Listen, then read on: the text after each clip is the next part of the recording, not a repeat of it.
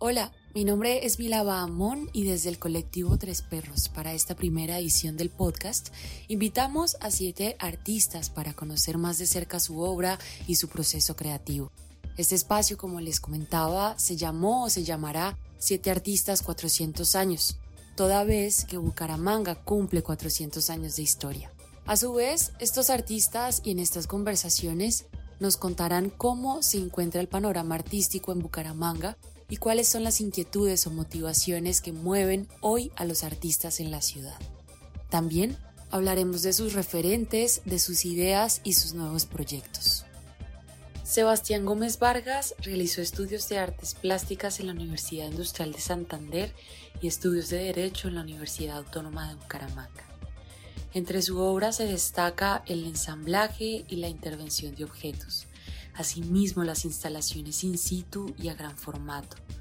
Lo efímero se caracteriza en sus piezas. Igualmente en sus trabajos se refleja la investigación de nuevas técnicas, experimentando siempre materiales no convencionales y objetos cotidianos, en busca de nuevas significaciones y resultados que puedan definir diferentes relaciones entre los distintos elementos para capturar contrastes, reacciones y comportamientos. El artista ha manifestado un gran interés por trabajar en su obra materiales naturales y materiales completamente opuestos que contrasten cruda y armoniosamente.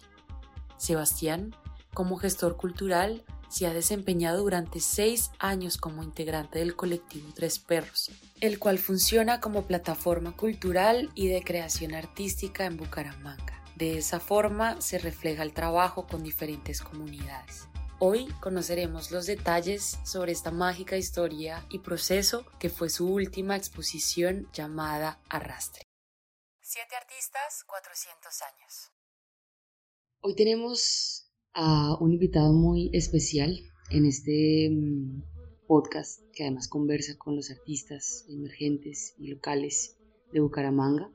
Su nombre es Sebastián Gómez Vargas y él a lo largo de, distintos eh, tiempos y espacios, ha logrado generar como una huella interesante desde sus obras, desde su narrativa, desde su sensibilidad y siempre creo que maravilla el tema de, las dimensiones de estas grandes obras e instalaciones que adelanta y también es uno de los integrantes de Tres Perros Colectivos.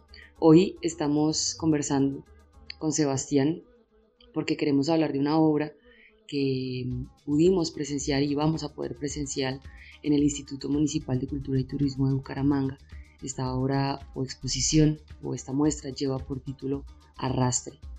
Hoy vamos a conversar justamente de los detalles de esto, de qué va esta gran eh, exposición, porque como les comentaba, en las últimas ocasiones que puedo acercarme a las obras de Sebastián, el el tema de, lo imponente que, es en el espacio es una marca bien, bien interesante y hoy quiero que lo tratemos a fondo. Por eso ya estamos hoy en conversación con él en el mismo espacio, en los mismos micrófonos, para empezar a hablar justamente eh, en este podcast de siete artistas, 400 años.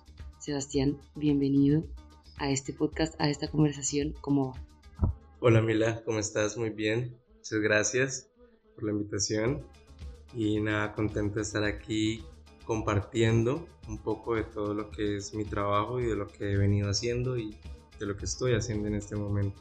Claro que sí. Yo he estado cercana a, tu trabajo en distintos procesos y también como distintas áreas. Quisiera que nos enfocáramos hoy en el trabajo que adelantas eh, desde esta muestra llamada Arrastre. Y quiero que antes de llegar a ese punto podamos como abarcar un poco pues cómo Sebastián se, empieza a formar como artista, ¿no? Y qué lo está influenciando todo, todo el tiempo, qué lo inspira. Bueno, eh, pues hablando así un poco de cómo comienzo en, en el arte, yo inicialmente estudié Derecho. Y en esa búsqueda de si realmente era lo que quería, eh, hacer el resto de mi vida, así como muy cliché ahí, como no me veo todo el tiempo en esto. Mm. Empecé esa búsqueda creativa, ¿no? Y encontré en la calle, en lo urbano, como en el graffiti inicialmente, ese escape, ¿sí? Siempre he pensado que como que el graffiti tiene eso, la calle tiene eso, a ti nadie te valida, mm. no necesitas absolutamente permiso de nadie y, y sucedes, ¿sí? Entonces, en un primer instante eh, fue de esta manera, ¿no? Yo estaba estudiando Derecho, eh, quería comenzar a estudiar artes, eh, no se me habían dado las cosas, entonces como en ese empirismo comencé por mi, por mi propia cuenta, ¿sí? A, a mirar referentes, artistas, instalaciones, a, performance. Al comienzo me gustaba mucho el performance, el ensamblaje, sí, empecé como por mi cuenta, ¿sí? A, a empezar como por este camino y eh, por otro lado, pues el, como que el graffiti me permitía como explorar como un estilo, eh, eso que no podía hacer realmente, ¿sí? Todavía porque pues no sabía si quería realmente dedicarme al arte. Sí tenía muy claro que, que quería estar en ese camino, pero entonces era como de tomar ahí también decisiones trascendentales. Entonces esto, todo comenzó así. Después ya se me da la, cuestión de poder entrar a estudiar artes y entro a estudiar artes a la Universidad Industrial de Santander. Y ahí, en la universidad, pues sí comienzo a ahondar mucho. Eh, es curioso porque inicio la universidad y, y, como que por un lado se detiene mi proceso creativo en el graffiti, en las intervenciones en la calle y hasta ahí llega, ¿sí? Por así decirlo. Y fue una etapa que para mí fue como muy importante, sí, me, gustó mucho y lo considero como una parte de mi proceso, sí, ahí fue donde inició todo, como inició todo. Y ya pues en la, en la universidad sí ya empiezo a ahondar más lo que es el ensamble y la instalación, que es como lo que realmente me di cuenta que me quería dedicar. Y siento que pues en, en la ciudad, si bien es cierto, está creciendo este tipo de arte instalativo, eh, hay que arriesgarse a seguir haciéndolo, ¿sí? y hacer más y más y más y más de, este, de esta técnica. Siete artistas, 400 años. Como comentaba en, en un inicio, eh, siento de muchas maneras que, para complementar un poco lo que estabas comentando, es que sí, hay, hay una tendencia a ciertas técnicas ¿no? en, la ciudad o en el territorio que van mucho con eh, la fotografía, con la pintura, con la ilustración, con las esculturas a una escala tal vez no tan grande. Entonces por eso siento que este proceso que adelantas y que estás empezando como a, posicionar mucho en la ciudad porque es muy reconocible también, pues deja como una huella grande, ¿no? Y aporta también mucho al discurso porque entiendo también que empiezas a, a, a, recoger como no solamente el territorio local, sino te empiezas a ir también como hacia otros territorios antes de ir a ese punto de eh, lo que alimenta también arrastre y lo que alimenta también tu proceso, quiero preguntarte de dónde viene como eh, esta fijación o esta tendencia a, empezar a, lograr estas muestras con grandes, grandes obras. ¿Qué te inspira? ¿Quién te ha inspirado, por ejemplo? ¿Qué artistas locales? En este bueno, en cuanto a artistas locales que me han inspirado, pues inicialmente está el maestro Guillermo Espinosa. Considero que pues crecí viéndolo, la verdad, y creo que la mayoría de artistas pues contemporáneos a mi edad también crecimos viéndolos, porque inicialmente abren la puerta también a las esculturas en Bucaramanga no convencionales, que no solamente son los monumentos a los que estábamos acostumbrados a ver en los parques, sino le abre la posibilidad a a este arte geométrico y escultórico que para ese momento era como la tendencia tanto en el país como en Bucaramanga, porque acá en Bucaramanga lo estaba haciendo Guillermo Espinosa, que es eh, la persona que, Siete nombro, artistas, 400 años. pero al mismo tiempo a nivel nacional eso mismo lo estaba haciendo eh, Ramírez Villamizar, Negret, entonces era como la tendencia, esa geometría ese minimalismo, eh, esa mezcla de pronto de materiales eh, que, que, se oxidan o materiales tan pesados en grandes dimensiones, ¿sí? Entonces eh, siempre me ha llamado mucho la atención la escultura, la instalación y creo que me gusta mucho el gran formato, ¿sí? El gran formato, trabajar el gran formato. las dos últimas piezas que he realizado son instalaciones in situ Eso quiere decir que pues, solo van a durar un tiempo porque pues, se destruyen, ¿sí? Son completamente efímeras. Y hay que hacer lo que decía como de arriesgarnos un poquito, ¿sí? Porque eh, de pronto el artista acá en Bucaramanga, por cuestiones de presupuesto y demás, dirá, pero ¿por qué gasto todo este dinero si igual la obra se va a destruir? Que va a quedar un registro, ¿sí? Un video, una foto. Pero en sí, y el que la vio, la vio. ¿Sí? A mí, eso, a mí eso me parece realmente como incluso hasta más poético, ¿no? O sea, como que me contaron, pero no la vi. Y el que la vio, la vio. Sí, es algo así. Pero eh, me gusta jugar con eso, con el efímero. O sea, y créanme que yo entrego absolutamente todo en estas piezas sabiendo que se van a, a destruir. Por lo mismo y tanto, o sea, trato de que queden lo más bellas posibles o lo mejor acabadas, ahora sí sabiendo que se van a destruir. Y, porque pues en, en, teoría pues sí, hay muchas cosas así, efímeras, y creo que trabajar esos grandes formatos mm, sí o sí me lo hace ver a uno obligado a ello, a menos de que uno sepa que ya va a esa obra a uno instalarla en gran formato por muchísimo tiempo, ¿sí?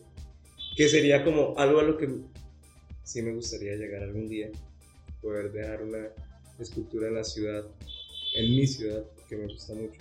Total. Sí, me gusta mucho Bucaramanga, entonces me gustaría.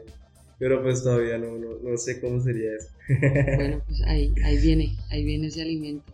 Estaba pensando justamente en eso, en, en, en cómo la misma ciudad también le ha dado, y tú también le has dado a ella, ¿no? Como que a la final ha sido también un intercambio. Y hay una, hay una constancia, o yo lo he visto por lo menos en tu trabajo, sé que muchas personas también, aunque la ciudad está muy presente en, muchas eh, narrativas que, logras desde lo que creas. Y también eso habla mucho de ti, como eh, el tema de estas pequeñas muertes, ¿no? De, todo el tiempo crear y muere, crear, muere un poco, o sea, en lo físico, ¿no? Porque obviamente en la memoria queda ahí, y hablábamos también como fuera de micrófonos de la importancia de generar memoria de los procesos.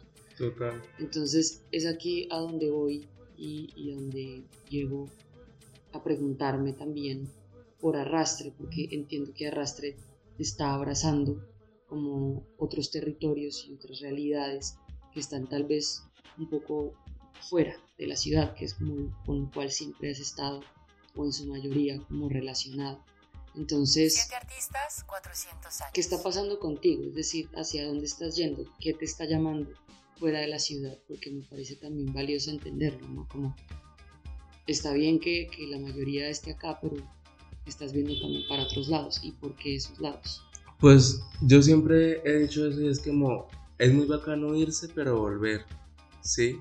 Y porque escucho que muchos se quieren ir, pero no quieren volver. O sea, uno los escucha hablar y nunca hablan de volver, hablan de querer irse de Bucaramanga. y ya. y ya, y ya, o sea, hasta ahí.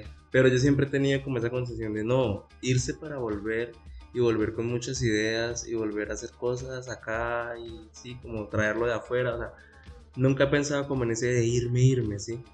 Entonces, eh, este año eh, tuve la oportunidad como de salirme de mi zona de confort.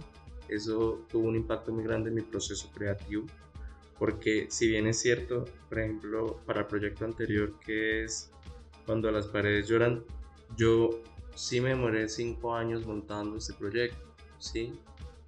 Hice piezas individuales durante años diferentes, posteriormente uní las piezas y vi que tenía un, un, tema, un camino y por eso lo abordé. Eh, y eso todo lo hice estando acá en Bucaramanga, ¿sí? Este año pues, me da la oportunidad como de, de, viajar a varias partes. Estuve en Honda, que es donde se me ocurrió el proyecto Arrastre, en Guaduas, en Villeta, La Dorada, que son, esos, esos son territorios muy cercanos entre ellos, todos son como a una hora, Guaduas. Son varios departamentos juntos, pero es como una esquina donde tú pasas de un departamento a otro en menos de una hora. ¿sí? O sea, estás en Tolima, en Caldas y en Cundinamarca. En, en, menos de una hora porque sí pasas ahí los tres. Colombia. Sí, entonces, sí, es muy chistoso. Entonces, eh, en esos viajes que tuve, eh, conociendo Honda Tolima, quedé muy enamorado de ese pueblo, en Honda. Honda es un pueblo que pertenece al Alto Magdalena, a, o sea, en cuanto al río Magdalena, ¿no? El río Magdalena se divide como en tres partes, Alto Magdalena, Magdalena Medio y Magdalena Bajo. Entonces, donde está como en el, Alto Magdalena, por ejemplo, Barranca Bermeja, sí es Magdalena Medio. De acuerdo. Que es Santander, ¿no? Entonces, eh, en Onda, eh, pues pasa todo el río Magdalena, pero curiosamente la parte que lleva Onda al río lleva demasiadísima corriente. El, el proyecto se me ocurre estando allá y por unas cuestiones del material, sí, el proyecto se me ocurre viendo bajar madera, eh, fragmentos de madera rarísimos por la corriente del río. Claro, como, eh, pues los primeros fragmentos que vi, y es ahí donde se me ocurre el proyecto, pues a mí se me, yo los asemejo a huesos, ¿sí? Esas maderas, esos pedazos de raíces, de, de, de, pedazos de árboles, porque los arranca la corriente. La obra arrastre no tiene ningún, ningún fragmento de madera que haya sido talado con intención, ¿sí? Toda esta madera es absolutamente pescada por unas personas que se dedican a ello allá en Honda, Tolima, específicamente el barrio Pachomario y Panchigua, que hay a la ribera del río Magdalena. Entonces, estas personas cuando no hay peces, eh, valga la redundancia, pescan troncos, troncos de madera y posteriormente ellos la venden como leña. Pero este, esa madera la baja la corriente y geográficamente pues es que el punto en el que están ubicados ellos como que es una curva que lleva muchísima corriente y va botándole las maderas hacia allá. Entonces ellos como que la van pescando con anzuelos y, y la van apilando. Entonces esto, estos primeros fragmentos que yo veo los veo como huesos porque literalmente esas maderas parecían, créanme que parecían como unos huesos, sí, unos fósiles así grandísimos y pues el imaginario del colombiano, ¿no? Porque, no sé, o bueno, pues el imaginario de los países realmente, como por no solamente decir Colombia, sino los países que realmente han sufrido conflictos de violencia en, en, dimensiones grandes y que han usado sus ríos para depósito de cadáveres, pues pueden tener ese referente en la cabeza y ese imaginario, ¿no? Entonces yo veo estos fragmentos de huesos que son madera bajando por la corriente del río Magdalena e inmediatamente me remite a relatos e historias que hemos leído, escuchado del conflicto armado en Colombia, de que el río Magdalena durante una época pues, fue el depósito de miles de cuerpos desaparecidos, durante la guerra en los 80s y 90s, donde veíamos que despartizaban, pues, bueno, nosotros estábamos realmente como muy, muy jóvenes cuando fue el punto más alto, pero eso no significa que no haya sucedido, no haya existido y es necesario hacer memoria, pues para no volver a repetir ciertos hechos. Entonces, eh, hablando con los pescadores cuando recolectábamos la leña, ellos decían que sí, que efectivo bajaban cuerpos, bajaban fragmentos, porque pues, era más fácil desmembrar a la gente y que la corriente se llevara a puntazo, que la carne pues pasa lo mismo que pasaba con, pasa con los troncos, tú no sabes de dónde vienen esos troncos, si vienen de aquí de la vuelta del río, ya vienen de, desde dónde vienen. Lo mismo pasaba con estos cuerpos. Incluso algunos los abrían, los llenaban de piedra, los y los volvían a lanzar. Esto con el fin de que se descompusieran y ya cuando lo que botaba al río eran huesos. Tiene todo que ver también el, el título, ¿no? Porque pues a ver, está el arrastre como de, de la acción como tal del río, pero todo lo que hay detrás. Todo lo que hay detrás. Es un duelo duro. Duro y y curiosamente, eh, el proyecto inicialmente no se llamaba así. Okay. tenía otro nombre. Pero en esa investigación, cuando viajó a Honda, trata también de sacar los permisos para traer la madera hasta acá a Bucaramanga porque fue muy complicado. Fue demasiado complicado. Se trajeron 16 toneladas de madera. ellos pescaron esa cantidad y traerla fue muy complicado. Entonces, eh, como que para cuestiones jurídicas y reglamentarias, esta madera se le llama así, madera de arrastre. Ah. Porque pues sí, eh, como tú dices, pues la arrastra literal, es muy literal el río. Y me pareció que tenía muchísimo más fuerza esta palabra, el título, entonces no hay una cambio. La verdad es que está muy poderosa. Y también, sí, muy fuerte, muy, muy, muy sonora, ¿no? Hay algo que, quisiera que le contaras también como a las personas que nos están escuchando, porque fue una duda que también tuve yo. Yo creo que puede haber una duda eh, común.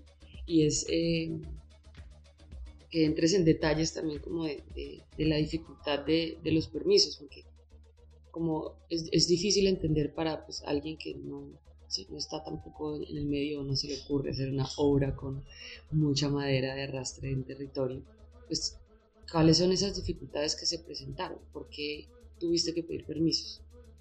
No, pues me pasó así como todo. Yo también pensé que iba a ser algo un poco más fácil. Sí. Eh, tampoco me imaginé que tenía que sacar esos permisos. Eh, el complique no fue pescar la madera, sí, en sí. El permiso es un permiso para tránsito, como para la policía de carretera. Sí, el permiso va más que todo como hacia la persona que transporta la madera. ¿Por qué? Porque eh, ellos necesitan como saber la procedencia de esa madera que no sea madera ilegal, ¿sí? Ya, Por un lado. ya. Y por otro lado, eh, en sí el permiso fue un poco complicado porque las corporaciones son autónomas, entonces ellas deciden si otorgan o no ciertos permisos. Y algunas corporaciones de entrada pues sí me dijeron que no, aún conociendo el trasfondo del proyecto. No, a la fecha de hoy pues todavía no entiendo por qué razón. Sí, supongo que... No sé. Pero lo que digo, las corporaciones son autónomas y son ellas quienes deciden así uno les muestre jurídicamente que deben entregarle el permiso, si quieren o no. Entonces, menos mal, pues no todas las corporaciones y no todos los funcionarios públicos pues son iguales. Entonces, exacto, di con otra corporación que sí me brindó la ayuda y gracias a, a- a ellos pues pude traer la madera hasta Bucaramanga, pero sí fue bastante complicado. Un saludo para esa corporación. Sí, total, a la corporación de, Guadu- de, de, de Guaduas allá en Cundinamarca. Un gran saludo, los llevamos en el corazón. Total, ¿no? Y yo les dije, o sea, gracias, la verdad, no se imaginan, hicieron posible el proyecto, porque es que mucha gente, eso fue una anécdota, al comienzo, muchísima gente no creía que de verdad toda esa madera iba a ser utilizada para una obra, ¿sí?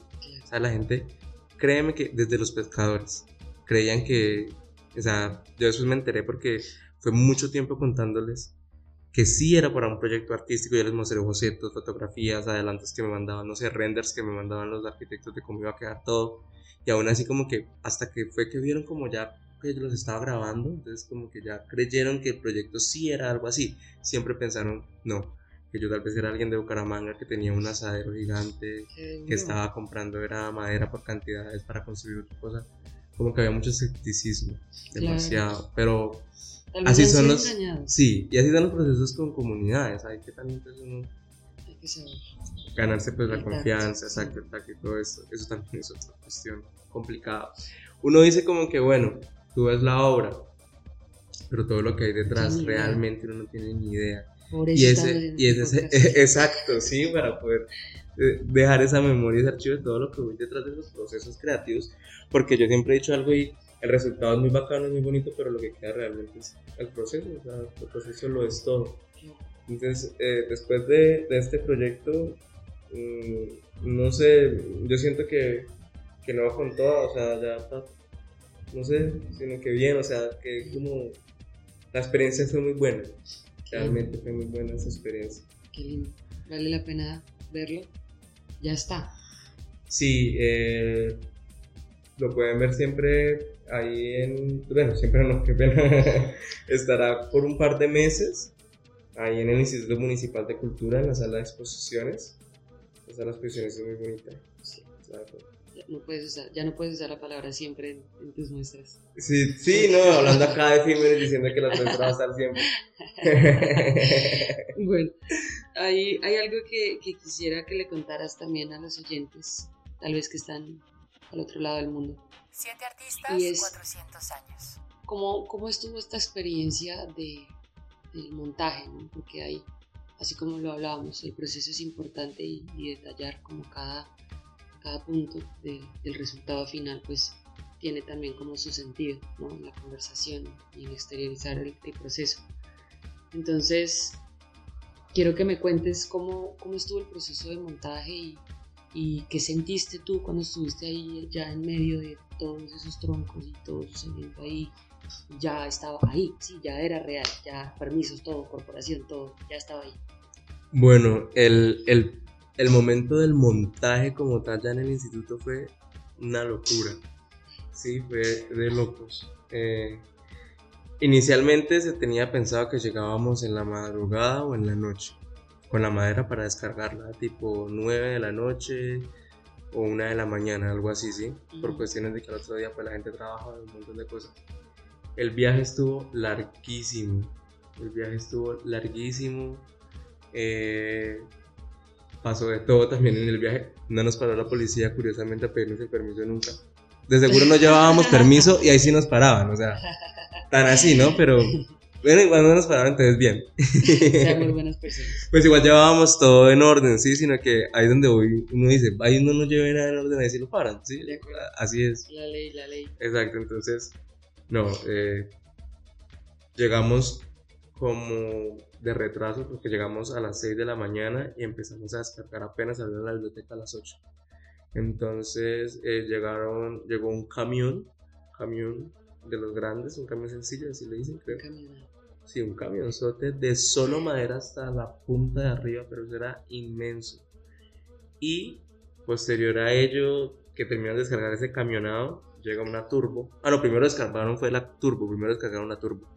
Y después descargaron el camión, que era mucho más. Y ya siete hombres se encargaron en ese momento de descargar los dos camiones y subir todo hasta el instituto. Eh, en el instituto se asustaron un poco porque vieron demasiada cantidad de madera, eh, que de pronto traía bichos, que traía animales, que el olor, la obra aparte de todo tiene olor, huele, o sea, es madera que, pues, lo que te decía, no sabemos cuánto llevan esos palos en el río. Tenía que oler. O sea, yo lo saqué, pero, pero huele a húmedo, eh, y es curioso, huele a río, en teoría. Y, uff, cuando metimos esa cantidad de madera, todo el mundo pero ¿por qué tanta madera? Que si es que era muy exagerado, que eso iba a sobrar muchísimo, incluido los, los arquitectos también pensaban que iba a sobrar madera. Yo todo lo contrario, y siempre venía con la convicción de que no, que, que, que sobrara más no que faltara, a mí no me importaba que sobraba. Y prácticamente la madera fue exactica. ¿En serio? Exacta, exacta, exacta. O sea, todas se usó. Créeme que no se usaron tres palos.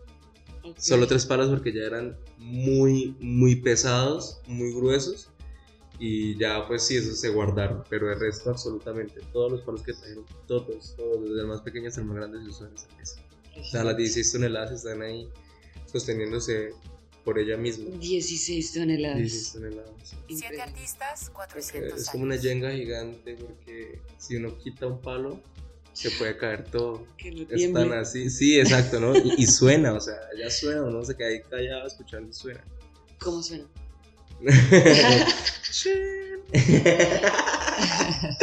pero, pero, pero, esto, bueno, hablando de sonido, uh, acompaña la pieza un, un, un, video un poco de registro, ¿sí? De, de esa sacada y pescada de la madera de, de tres personajes en específico. Dos pescadores, una pescadora. Y uff, esa gente muy tesa a pescar muchísima cantidad de madera y posteriormente ellos mismos colaboraron subiéndola al camión. Eh, quise también retratar y registrar esa subida de, esos fragmentos de madera al camión. Volvemos a ese imaginario colombiano. Aquí son fragmentos de madera, pero en un tiempo eran fragmentos de otras cosas encañonados, ¿sí? Y quería también mostrar mucha realidad. a mí me gusta ser muy, en mis trabajos, muy real, ¿sí? Entonces, si yo digo que estoy hablando de Honda Tolima, pues sí, la madera venir de Honda Tolima, ¿sí? Me decían, pero ¿por qué no fui la trabajo a Barranca? ¿Por qué no fui la trabajo aquí a, a más cerca, ¿sí? Yo, pues sí, pero no. sí, pero no, y tampoco porque es que no en todas partes del Magdalena recogen madera. ¿sí? Y esta gente sí se dedica a ello. Y también eso fue lo bonito, como esa retribución, ¿sí? Eh, pescar madera entre ellos no es como algo chévere, ¿sí? Es pescar Sí, otra vez, pescados, sí, o sea, el que pesca, pues pescados, pues bien, bacano, chévere. ¿Qué pesca madera? No, como que no, sí, o sea, exacto, sí, es un barrio de bastante necesidad, bastante necesidad. Y eh, pescan esa madera que en teoría no la venden, la venden muy económica.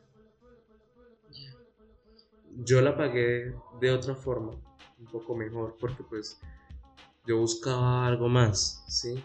Entonces yo trataba de decir, es como busque la madera más rara, más torcida, entre más torcida, más curiosa, ojalá, sí, mucha cantidad.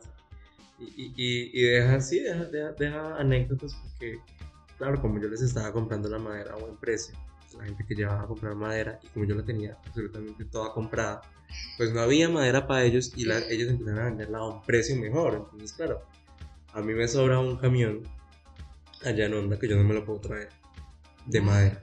aparte de lo que ya se trajo, ya quedó un camión. Ese camión se, vendía ya. Cuando yo fui a venderlo así por, por, por, lo que ellos me venden en leña, me decían, ah, ustedes son los de Bucaramanga.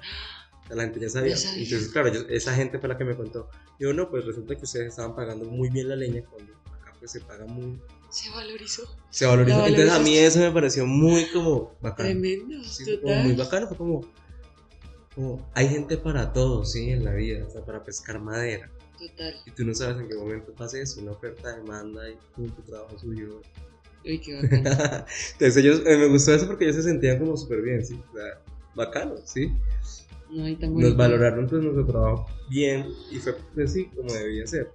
Tan bonito valorar todo, ¿no? Exactamente. No, y este trabajo es de un montón de gente, o sea, eso no es solo mío. De acuerdo, sí, te voy a preguntar eso. Y seguíamos hablando del montaje, ¿no? Entonces, listo, esto, esto es una parte. Y luego llegan pues, la otra parte de montaje, que ya es el otro el equipo de trabajo, que son los arquitectos, el maestro de obra, los obreros, ¿sí?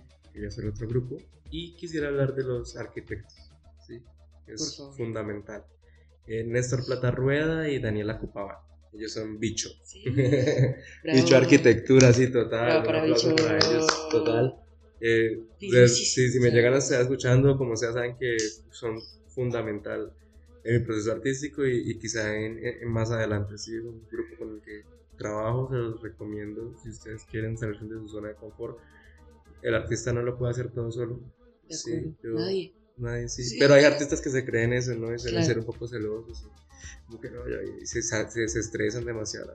Si, si, ya uno con un grupo de gente trabajando y siente que faltan que, que, faltan manos, que será uno solo. Entonces, creo mucho en el intercambio de saberes, en esa sí, en esa unión, entonces con ellos siempre he podido trabajar, son los que me llevan a la realidad los proyectos de una u otra forma, porque uno como artista dimensiona muchas cosas, ¿sí? Yo quiero esto así, quiero que sea. Es como que no, eso no es posible porque la física no deja, entonces trata de acomodarlo de esta forma mejor, ¿sí? Si lo hace así no se le va a caer, pero si lo hace como usted lo piensa en el inicio puede que pase eso. Entonces, como que, uff, claro, ahí ya va la, la realidad, ¿no? Como que Vuelvo a lo mismo, uno es artista, uno vuela mucho, uno cree que sí, todo es posible, pero pues ya está la realidad. Pero sí lo necesitamos, o sea, lo necesitamos soñando demasiado. Sí, y creando demasiado. ya los demás ayudarán a aterrizar como, mejor se pueda. Quería um, salud para Néstor y Daniela, mucho, recomendados. todo mi corazón. Total. Búsquenlos en Instagram, Bicho Arquitectura Sostenible. Bicho De acuerdo, de acuerdo. Mm, escuchándote pienso en cómo habrán sido, por ejemplo, los procesos artísticos 400 años atrás. Y era como algo que, que hablábamos y decíamos como, bueno, estamos todo el tiempo rodeados de arte, le pasamos por el lado, no tenemos ni idea, no tenemos ni idea de los nombres, están los ejercicios de archivo en universidades, pero nadie toca esos libros, ¿no? Entonces, aquí van dos puntos y el primero es, ¿en qué momento te ubicas tú como, de, estos 400 años que ya cumple esta ciudad que tanto te gusta, que tanto nos gusta? ¿Cómo te ubicas tú en ese panorama? ¿Cómo, cómo sientes que, tu arte empieza a hablar con, todo esto que ha sucedido? obviamente desde, desde lo que tú conoces como el arte en la ciudad, ¿no? porque pues, también uno o una habla desde lo que conoce, experimenta, entiende. Entonces, no te sientas como presionado por abarcar tanto, sino es eso, como desde tu experiencia, cómo tu arte se empieza a ubicar en el panorama de estos 400 años de, la ciudad y de artistas de la ciudad. Y cómo sientes que, llegaste a ello por la problemática del archivo, ¿no? de la memoria. No hay, no existe, o es que existe muy poco, o es, o es muy escueto, o es muy mediocre. Entonces eso, ¿cómo te ubicas tú en el panorama? ¿Cómo empiezas a hablar con el arte en estos años de la ciudad? Y mm, cómo atacas también esta problemática de, la memoria del arte y de la memoria en general de los territorios.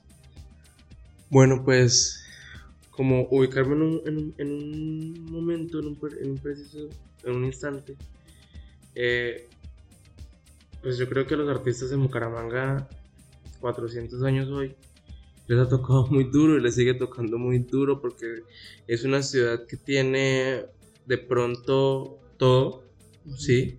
No está muy bien organizado en cuanto a la cultura quizás.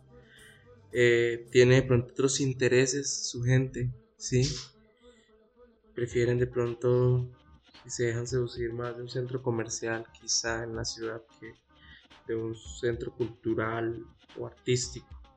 Entonces, eh, yo creo que ahí es donde comienza como ese diálogo, ¿sí? Con la ciudad y con el arte de uno. Eh, ¿Cómo hago para que me vean? ¿Cómo hago para que conozcan mi obra? si casi no hay espacios, si casi no hay galerías, si casi no hay tanto. Entonces, eh, a los artistas de, de, antes les tocó más jodido, porque por ejemplo ahorita, pues, en Bucaramanga ahorita hay mucho grafiti. Sí, demasiado grafiti. Y el grafiti sí o sí te obliga a verlo, a cualquiera. Claro. Sí, o sea, va caminando y venga, tú, una bomba, un lettering, una cosa gigante, un carácter, un cartel, ¿sí? Entonces ya va a estar apropiaciones del artista sobre la calle, entonces eh, sí, me, gustaría ya empezar también ya en, cuanto a la escultura, abordar otros espacios ya más públicos, salir, salir. Y, siento que pues esto ha sido el proceso también, ¿no? Eh, en, en un primer momento como estar adentro para ya luego ver si, puedo salir. Entonces, eh, creo que el diálogo en cuanto a la ciudad y el arte, para mí ha girado muy en torno a eso, a esa como lucha, a ese camino de, de crear obra, eh, aun cuando es muy difícil crear obra en Bucaramanga, ¿sí? Y más, por ejemplo, el tipo de obras con las que yo trabajo, que, son, que no, se, no se venden, que no, sí.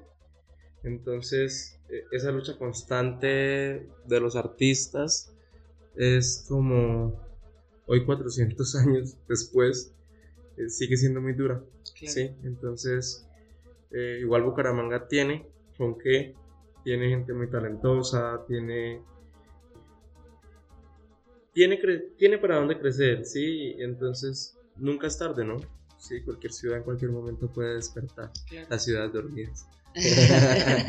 Pero sí creo en ello, las ciudades pueden despertar en cualquier instante, igual que pueblos y demás. Lo mismo me sucede en Onda. Onda tiene todo, todo, todo, todo para hacer un segundo Barichar.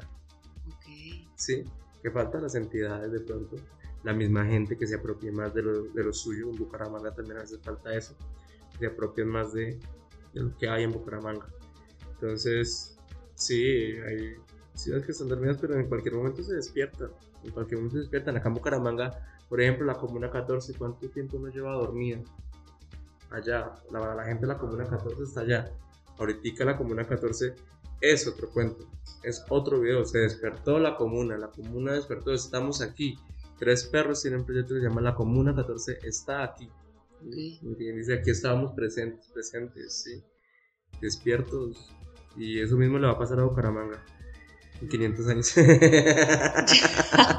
en 100 más, no, pero, pero no, nada, para allá vamos con toda a despertar Bucaramanga. Despierta Bucaramanga.